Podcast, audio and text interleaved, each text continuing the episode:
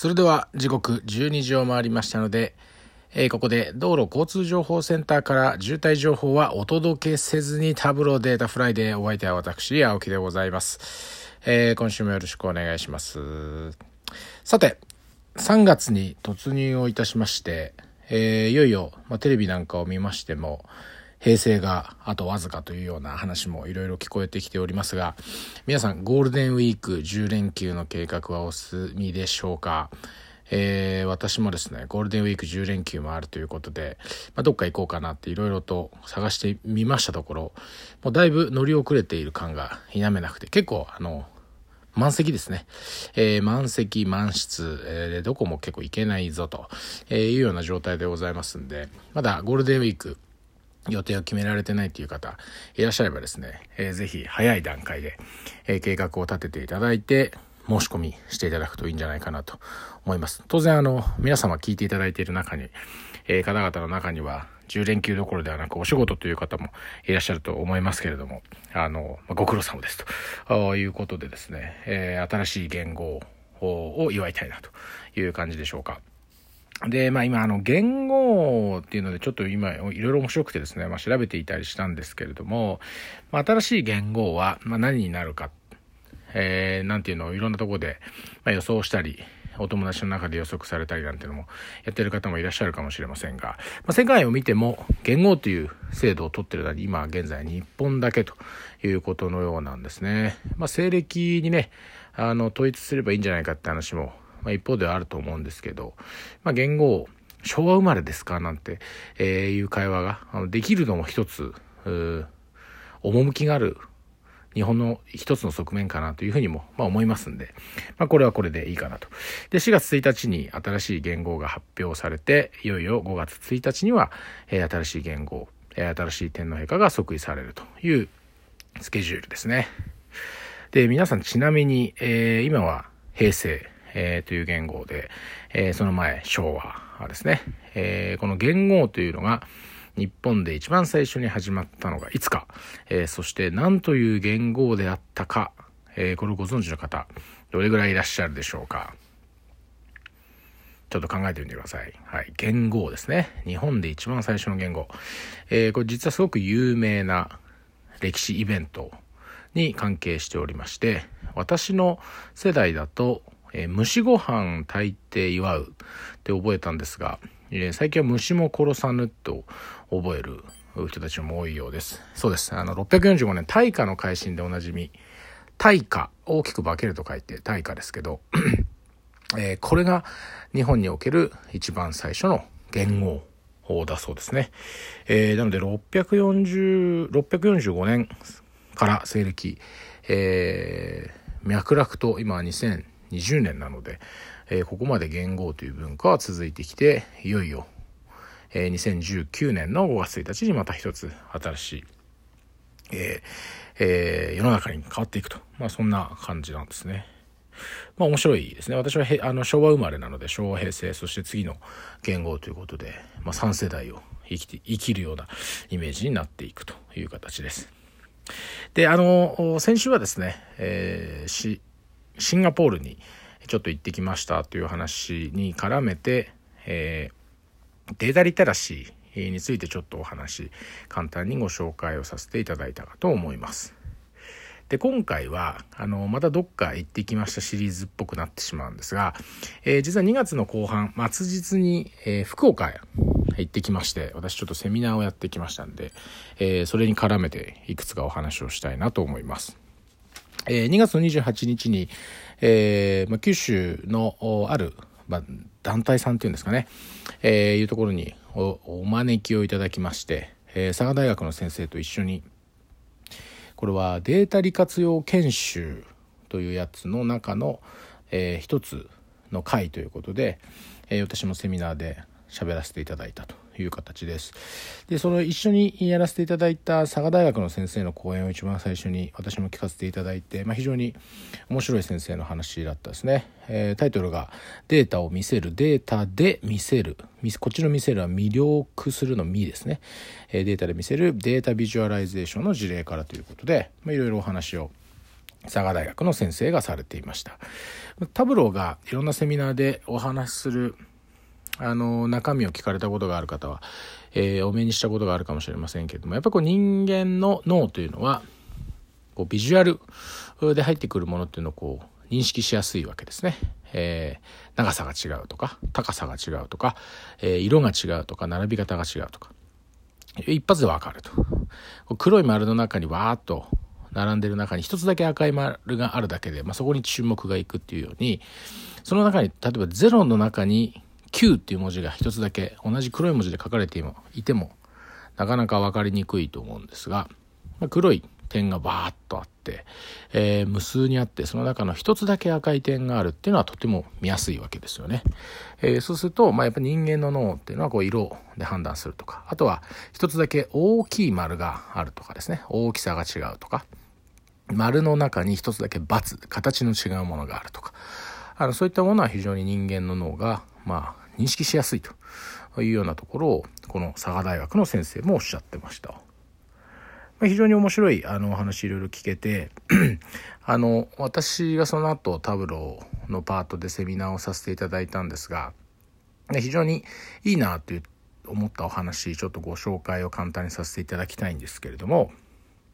その佐賀大学の先生がおっしゃっていたのはですねデータだけではダメなんだということは言ってました。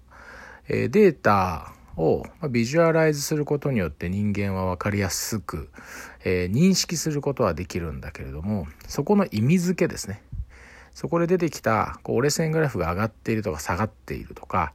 棒グラフの大きさがああなっているこうなっているというものに対しての意味付けはどうしてもやっぱりそのデータをよく知っている人間による経験とかあの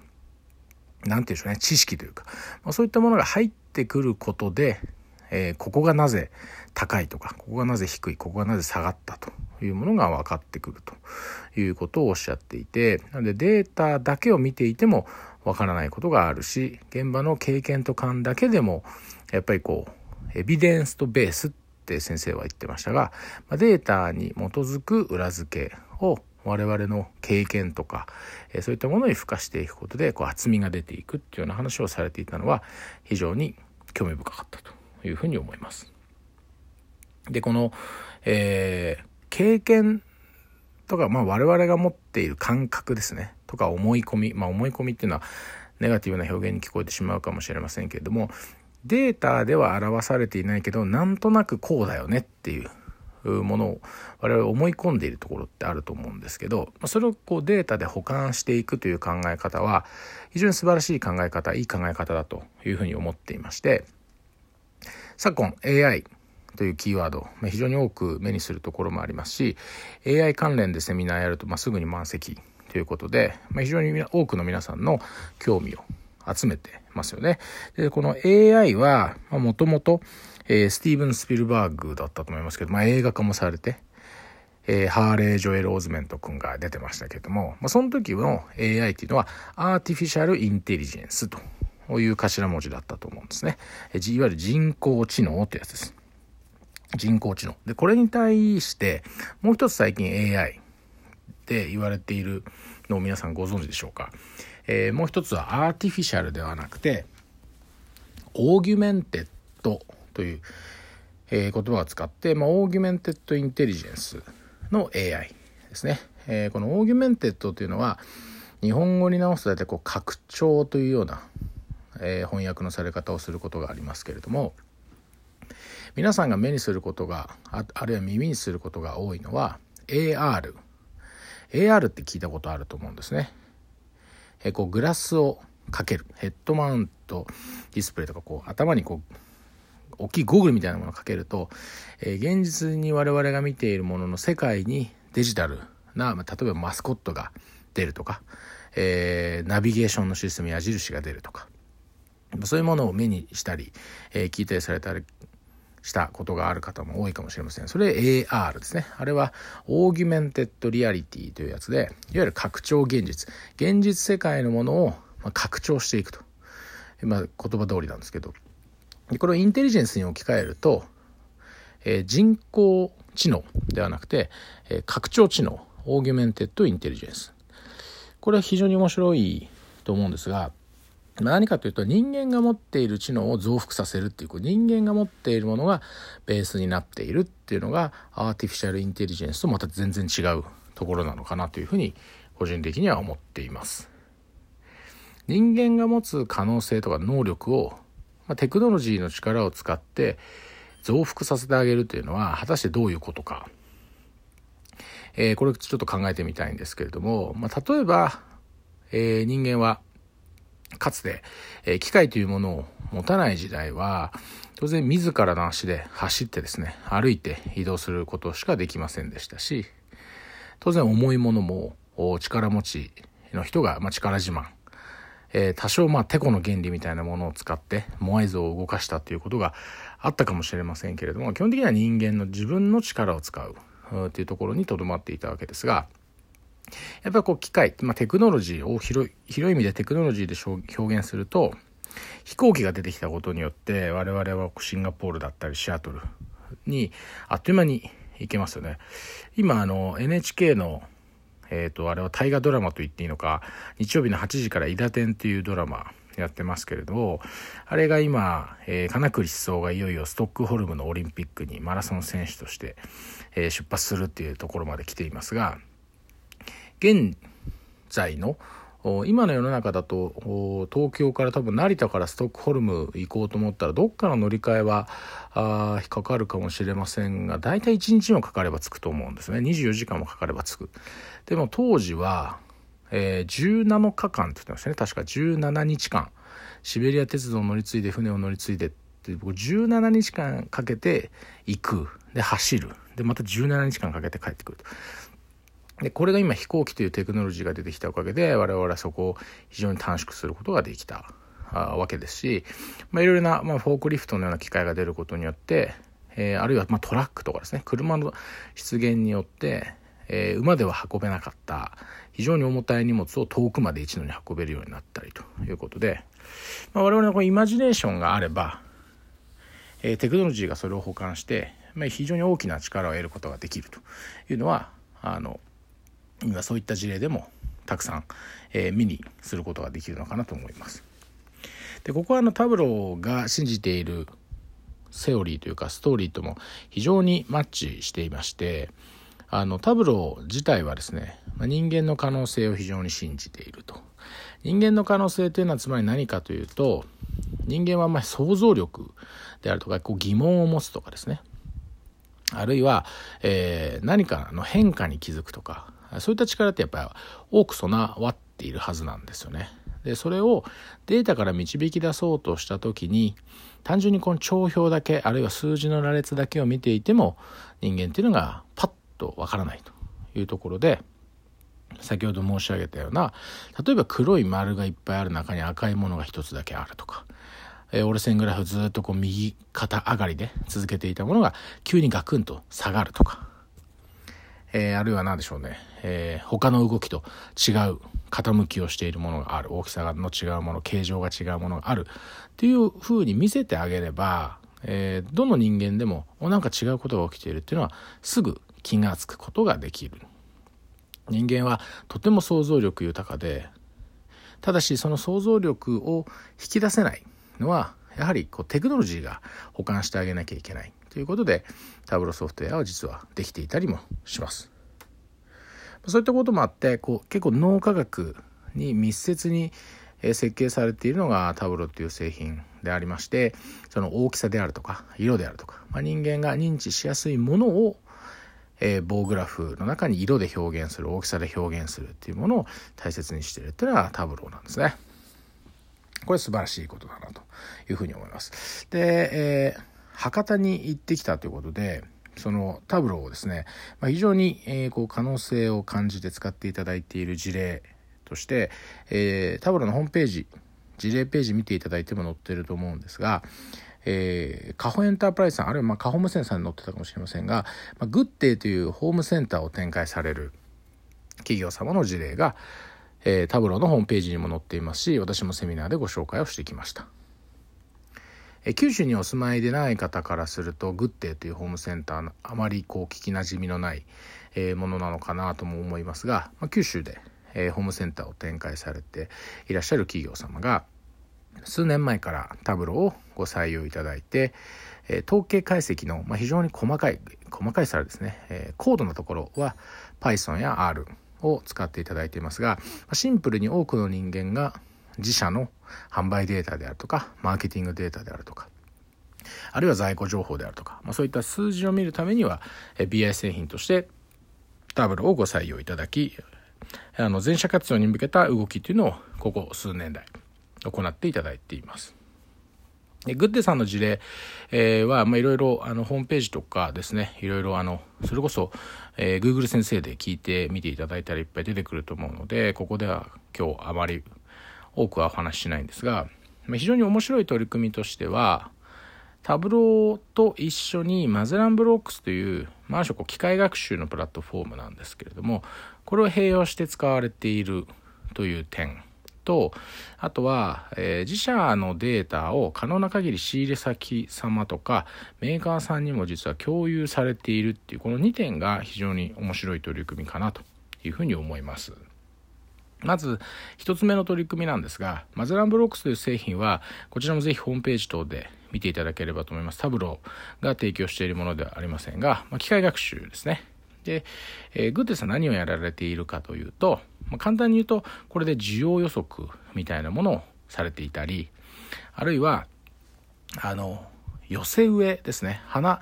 花の取り扱いがあるということで、えー、こう寄せ植えのコンテストみたいなものをグッデさん主催をされてお客さん向けに展開をされたそうで、えー、それのスコアリングどの寄せ植えが、まあ、いわゆるえハイスコアかみたいなものを人間の目だけではなくてマズランブロックスにそれをあの、まあ、予測させてというかスコアリングさせてですね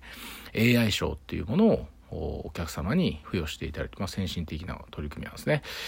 でこれ、ま、簡単に講義で言うと機械学習はまあ AI というふうに捉えた時に AI であるマゼランブロックスと BI であるタブローをこううまく使っている事例ということで非常に面白い事例です。で福岡行った時に、まあ、ある方から言われたんですけどもあの我々はこう AI に興味があるということをおっしゃっていただきました。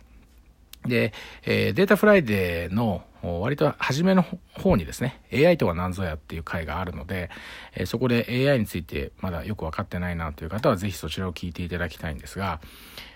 AI をやりたいっていうのは結構こうぼんやりとした実はあの発言ですよね。AI っていうのはこうふわーっとしたこうイメージなので、えーまあ、本当はこう何がやりたいかっていうのを私も聞くべきだったと思うんですけどあのその方に私が説明したのはですね、まあ、例えば AI、まあ、機械学習っていうところに、えー、仮にフォーカスをしたとして、まあ、ある種予測ですと。でこれ予測をきちんとやってくれますと。それは需要予測かもしれないし解約予測かもしれないし、まあ、はたまた違う予測かもしれない、まあ、いろんな予測があるわけですが、まあ、データに基づく予測をしてそれに基づくアクションを取っていけるっていうものを例えばその方がやりたいと言っている AI だと定義した時に、えー、グッテさんも当然そこ需要予測使われているんですがえー、ご紹介したのは例えばこんなストーリーです。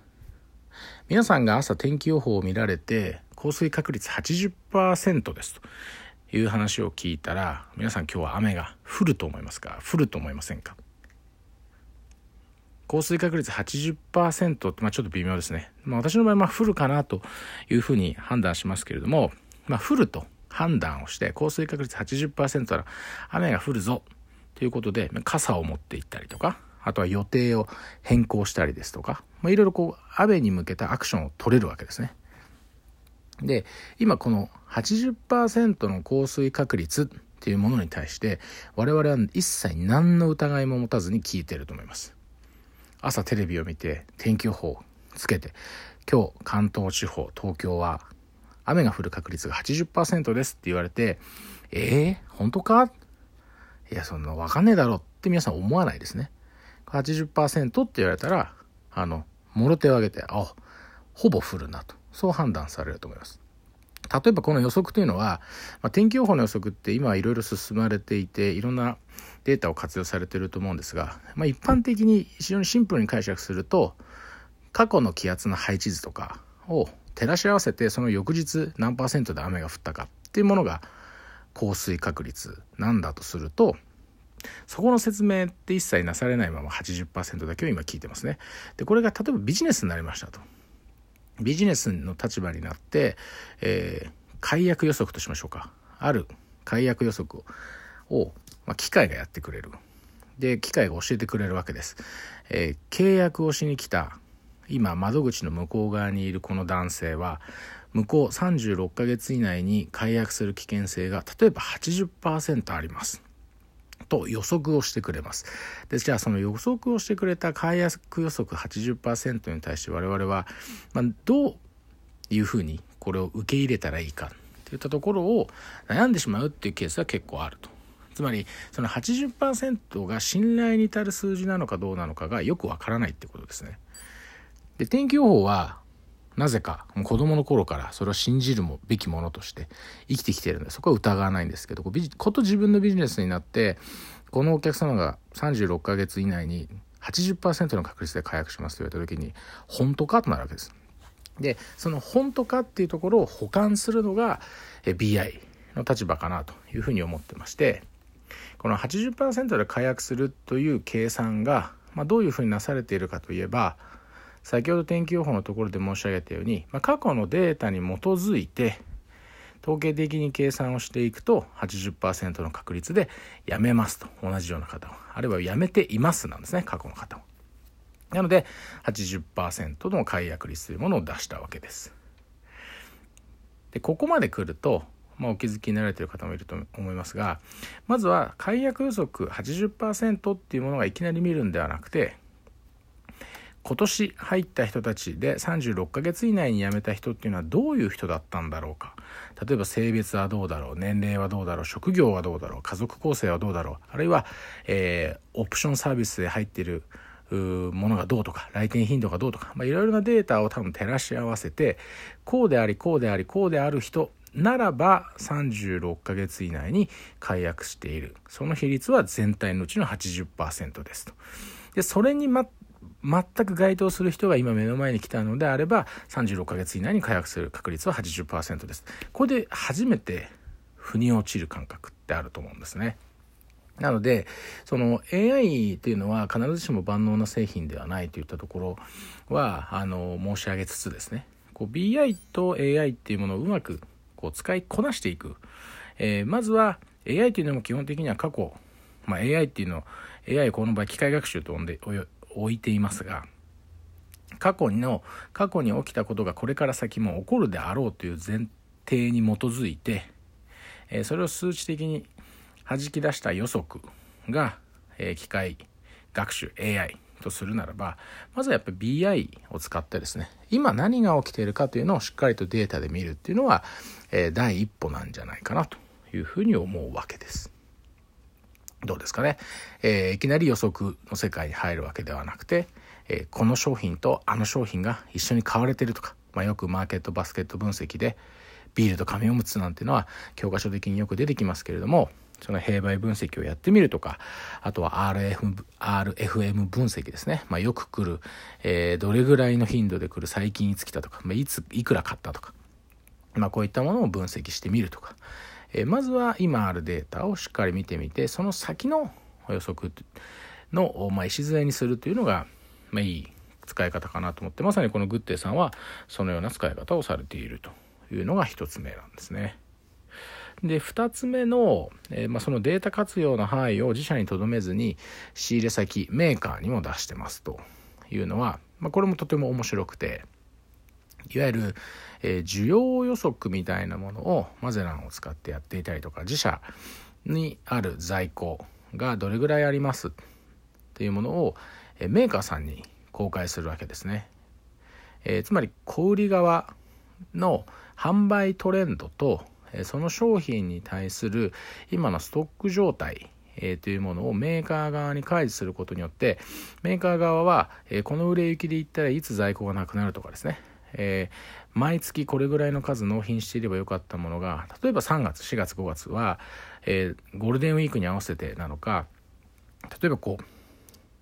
需要の波がポンと大きくなる瞬間があるぞということが分かっていればメーカー側、えー、あるいはグッテさんから見た時の仕入れ先っていうのはそれに対応備えておくことができますよね。事前に、えこれ、えー、うん、事前にこう需要が分かっていれば急に、えー、どこどこさんこれすごく売れてるんで、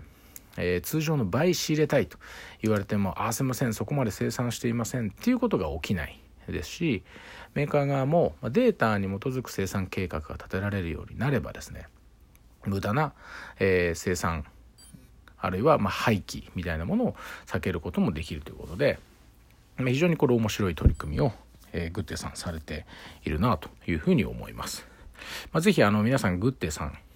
あの話どっから聞ける、えー、セミナーなんかも結構やられてると思うんで、えー、柳瀬社長がそういう話をされる機会をぜひ見つけたらですね、えー、積極的にそういったところに足を運んでいただいてあのグテさんの取り組み AI と BI というものをうまくえ混在させた取り組みやられてますしこれから先を見据えた、え話もおそらくしていただけると思うんで積極的に参加いただければなというふうに思う次第です。ということで、えー、今回、えー、今日ですね3月8日の回も、えー、そんな形で、まあ、博多に行ってきましたっていう話と、え佐賀大学の先生と一緒にセミナーをやってえー、データだけではダメやっぱり人間の経験も必要ですという話からオーギュメンテッドインテリジェンスみたいな方向に話をさせていただいて、えー、AI と BI を活用しているグッテさんの事例ということで30分お話をさせていただきました。えー、もう3月も残り今日8日なんで、えー、どれぐらいですか？あと3週間ぐらいかえー、で、まあ、年度末を迎えられるという企業様も多いと思います。えー、春からはまた新体制になったりですとか、まあ、年度が変わって予算も変わり、えー、組織も変わり、あるいは新入社員を迎えられる方も、あとはまあ定年、あるいは各人のキャリアステージで、え、卒業される方も、まあ、いろいろあると思いますけれども、まあ、ぜひ新規一点、え、ぜひデータ活用元年、えー、言語が変わるのは5月1日ですが、えー、まさに言語分かりませんけど、えー、今年はなんとか言語元年ということになりますから、ぜひまだあのデータ利活用に取り組まれていない企業様いらっしゃればですね、えー、そういったセミナー、まあ、我々も毎週セミナー、ハンズオンやってますんで、こういったものにご参加をいただいて、えー、今年を一つマイルストーン、まあ、この年からうちは変わったんだと言え言っていただけるような、いわゆる元年に、え、していただければなというふうに思います。ということで、金曜日のお昼、え、30分ほどお付き合いいただきまして、誠にありがとうございました。え、また来週、ちょっとまだネタを探し中ですが、え、何かお話できればなと思いますので、良い週末をお迎えください。本日の Data Friday は以上です。ありがとうございました。あ、アンケート答えてください。